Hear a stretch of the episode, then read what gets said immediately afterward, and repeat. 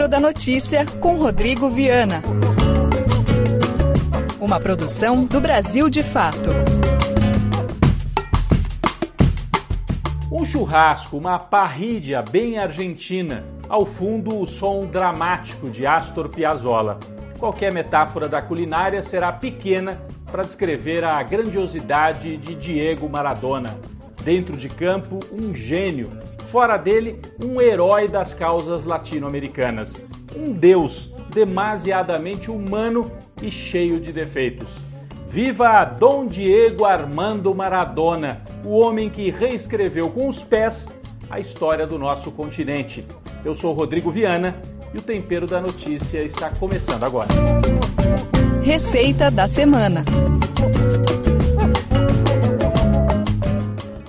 Gosta da América Latina, do nosso continente, da nossa cultura, quem gosta de futebol, levou um susto. Eu levei um susto particularmente, quando recebi a notícia: morreu Maradona. A gente ficou atônito. Parecia que ele não morreria nunca, né? É um desses personagens que a gente acredita que são imortais. Então, um susto, depois a tristeza, quando caiu a ficha de que ele se foi mesmo. Mas, por outro lado, uma alegria. O Maradona era um artista dentro de campo, então muita gente passou horas e horas, e talvez dias, assistindo de novo os lances maravilhosos de Maradona dentro do campo. Tem aquela cena dele fazendo aquecimento antes de um jogo ou de um treino, meia hora com a bola, assim, malabarismo com a bola, junto com os companheiros de time. É uma cena incrível, vários gols maravilhosos, lances incríveis. Mas eu acho que nenhum lance é tão lindo como aquele segundo gol da Argentina contra a Inglaterra na Copa de 1986. Sem dúvida nenhuma, o gol mais bonito de todas as Copas do mundo. O Maradona dribla o time inteiro da Inglaterra e faz o gol. Aliás, aquele jogo tinha uma simbologia muito forte. Poucos anos antes, os ingleses haviam invadido, tomado ali de volta as Ilhas Malvinas, que os argentinos reivindicam como um território argentino. Então houve uma guerra nas Malvinas. Os argentinos foram derrotados, humilhados. A ditadura argentina tentou usar aquilo para levantar o brilho nacionalista do país. De qualquer maneira, o país foi derrotado pelos ingleses. E o jogo, Inglaterra e Argentina, tinha esta simbologia, uma espécie de revanche, de metáfora dentro de campo, uma revanche da guerra. Então muita gente diz que o Pelé parou uma guerra quando jogava pelo Santos na África, uma guerra parou para ver o Pelé jogar. O Maradona vingou uma guerra com aqueles dois gols que ele marcou na partida em 1986 na Copa do Mundo. O primeiro gol com a mão, um gol roubado. La mano de Dios, diria depois Maradona, cheio de ironia. Mas o mais bonito foi o segundo gol. Eu não sei se é mais bonito o gol ou a narração, que também ficou marcada para sempre. O narrador Vitor Hugo, um uruguaio radicado na Argentina, transformou em emoção aquela beleza, aquela pintura feita pelo Maradona. Vamos ver de novo? Marcando a pisa la pelota Maradona. Arranca por la derecha el genio del fútbol mundial. Deja el tercero a tocar para Borruchaga siempre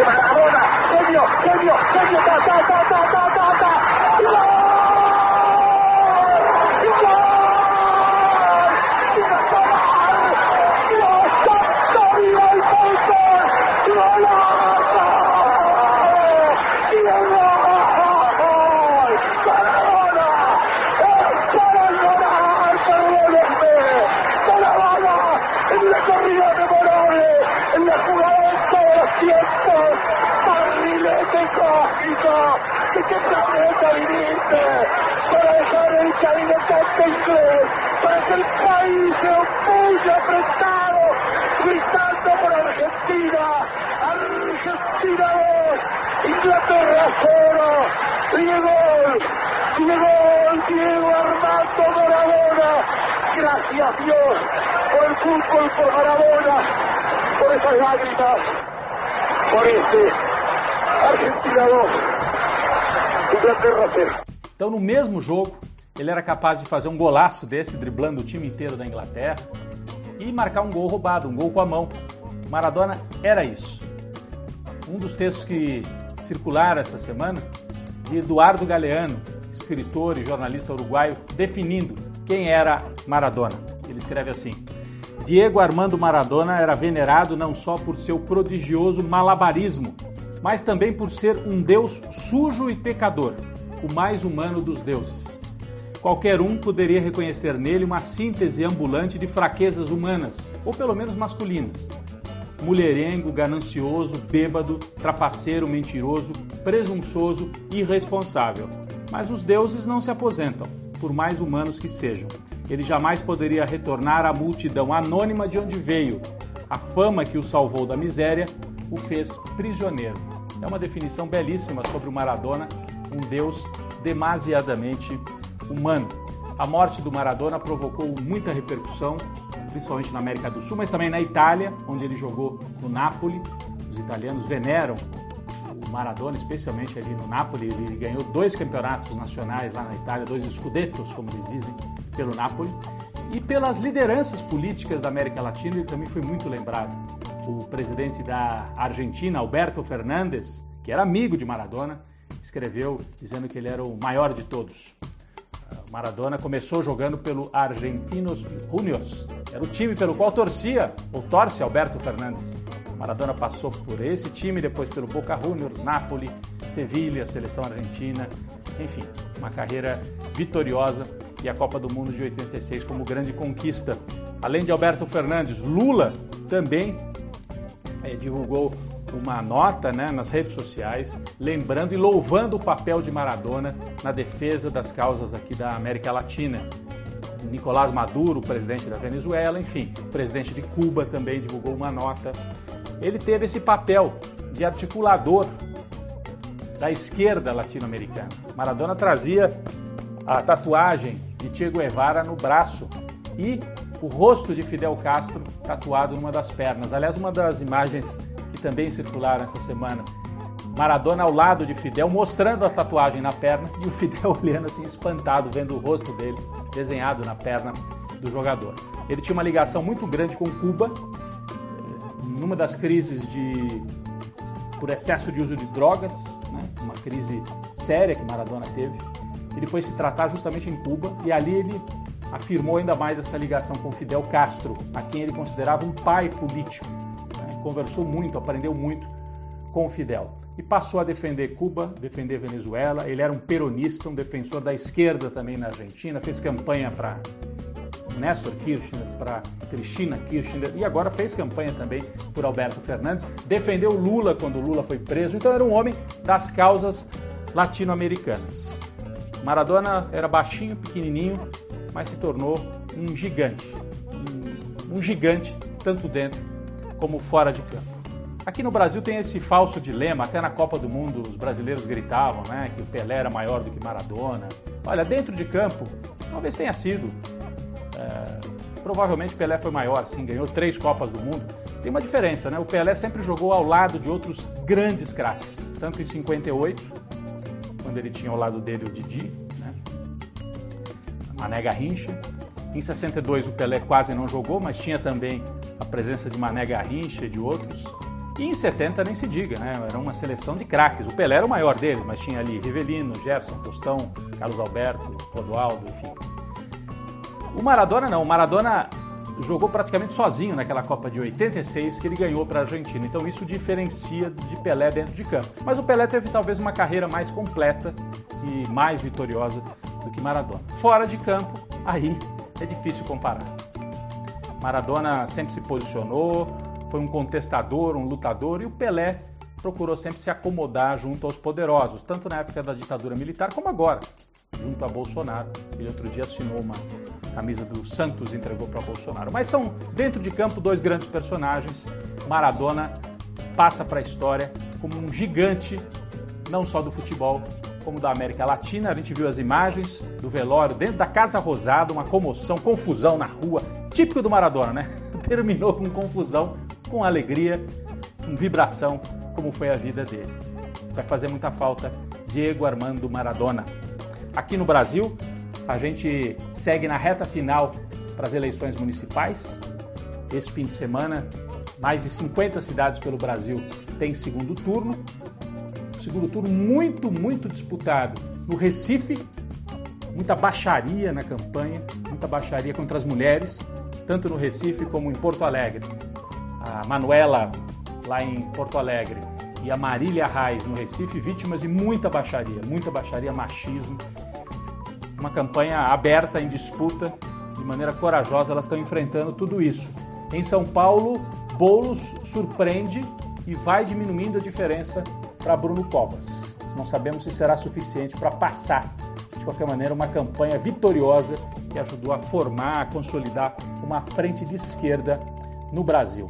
Outras eleições importantes em Belém do Pará, em Vitória, com candidatos de esquerda, e em cidades que não são capitais, mas são também importantes. Juiz de Fora, Vitória da Conquista, Caxias do Sul, São Gonçalo, no Rio de Janeiro, Diadema, na Grande São Paulo. Vamos ficar de olho em todas essas batalhas. O bolsonarismo diminuiu de tamanho, a esquerda tem algumas dificuldades e a gente observa que o caminho vai ser longo e difícil até 2022 para formar uma nova frente de esquerda e tentar derrotar a extrema-direita e também essa direita dita liberal no Brasil, que ganhou muitas prefeituras nessas eleições municipais. Panela de pressão. Quem foi para a panela de pressão esta semana foram os liberais daquele programa Manhattan Connection. Depois de mais de 20 anos na TV a cabo, nos canais pagos da Globo, o Manhattan Connection acabou na Globo. Eles foram demitidos da TV Globo. Quem são esses personagens? Eles são preconceituosos, elitistas. Bom, até o nome, né? Manhattan Connection. Eles acham que Nova York e Manhattan são o centro do universo. Alguns deles, inclusive, moram ali é, em Manhattan. Então, tratam com certo desdém os brasileiros. É a, a típica elite brasileira que, na verdade, queria ser norte-americana, queria ser dos Estados Unidos, eu não sei. Há dois personagens especialmente que são muito complicados ali. Um é um economista chamado Ricardo Amorim, que faz palestras, ganha muito dinheiro, é claro. Fala aquilo que os empresários brasileiros querem ouvir. Olha só o que ele disse, Ricardo Amorim, logo depois da vitória do Bolsonaro, eufórico com a vitória do Bolsonaro em 2018. Então eles são liberais, mas gostam de um fascista, né? Ele disse assim: com o fim da incerteza eleitoral, e a expectativa de que o novo governo adotará uma agenda liberal, diminuindo o peso do Estado, tudo isso vem gerando otimismo na classe empresarial. É provável que o crescimento do PIB chegue a 2,5% em 2019. Era a previsão dele. Deu tudo errado. Né? Não teve crescimento do PIB, não teve agenda liberal e o Ricardo Amorim segue por aí dando palestra apesar de tantos erros que ele comete. Pior ainda é aquele outro personagem, Diogo Mainardi, jornalista que já escreveu na Veja, fugiu, mora em Veneza, na Itália, e de lá fica atacando uh, movimentos sociais, figuras e as lideranças de esquerda no Brasil, atacando o próprio Brasil, né? Eles não gostam do Brasil, a turma não gosta do Brasil. Agora, o mais curioso, na hora que eles são demitidos, eles que sempre defenderam a diminuição do Estado, privatização, o fim do Estado até, né? Bom, foram demitidos da Globo, e foram contratados por quem? Pela TV pública do estado de São Paulo, a TV Cultura. Então é típico do liberal brasileiro. Liberalismo é sempre para os outros, mas para mim, para eles, né? Eles querem o Estado ajudando, botando dinheirinho no bolso deles. A Manhattan Connection foi estatizado pelo PSDB de São Paulo, pelo governo do Dória. É o fim dos liberais estatizados sob as asas dos tucanos de São Paulo. Sobremesa. Bom, vamos encerrar o programa hoje com uma sobremesa que tem o sabor dos deliciosos doces nordestinos. Estou falando da obra de um grande brasileiro que faria 100 anos em 2020. Celso Furtado, economista, nascido em Pombal, na Paraíba, autor desse clássico aqui, Formação Econômica do Brasil, e de vários e vários outros livros importantes para a gente entender a história do Brasil e a história do desenvolvimento ou das dificuldades para se desenvolver o Brasil. Celso Furtado nasceu na Paraíba, um estudioso de economia, fez doutorado na França, mas sempre com profunda ligação com o Brasil, com a ideia de um projeto nacional brasileiro. Ele foi tanto um teórico, um intelectual, como um homem de Estado. Esteve ao lado de João Goulart, Jango, no governo que sofreu o golpe de 64, e a figura dele chamava muita atenção, porque ele pregava isso, a independência do Brasil, um projeto autônomo. Ele tinha sido da CEPAL, famosa Comissão das Nações Unidas para o Desenvolvimento da América Latina, ao lado de vários outros economistas, que de várias formas diferentes, né? havia várias linhas dentro da CEPAL, mas o principal, pensar um projeto de desenvolvimento autônomo para todos os países da América Latina, especialmente no caso do Celso Furtado, aqui para o Brasil. Então ele esteve no governo João Goulart, depois foi exilado após o golpe de 64, voltou ao Brasil, foi ministro na redemocratização com Sarney, ministro da Cultura, um personagem importantíssimo, 100 anos de Celso Furtado. Não é uma leitura tão leve assim para uma sobremesa, mas eu acho que vale, vale a pena ler tanto esse livro aqui, que traz conceitos fundamentais para a gente compreender a história do Brasil desde a colônia. Quem preferir também pode ler a autobiografia de Celso Furtado em vários volumes, talvez seja até uma leitura mais leve para uma sobremesa. De qualquer maneira, Celso Furtado, 100 anos, um grande pensador brasileiro. Você ouviu o programa Tempero da Notícia com Rodrigo Viana. Uma produção do Brasil de Fato. Você pode assistir essas e outras edições na TVT. Ouça também nas principais plataformas de podcast esse programa tem roteiro de Rodrigo Viana. Coordenação de rádio Camila Salmásio. Coordenação de projetos especiais José Bruno Lima. Direção política Beatriz Pasqualino e Nina Fidelis.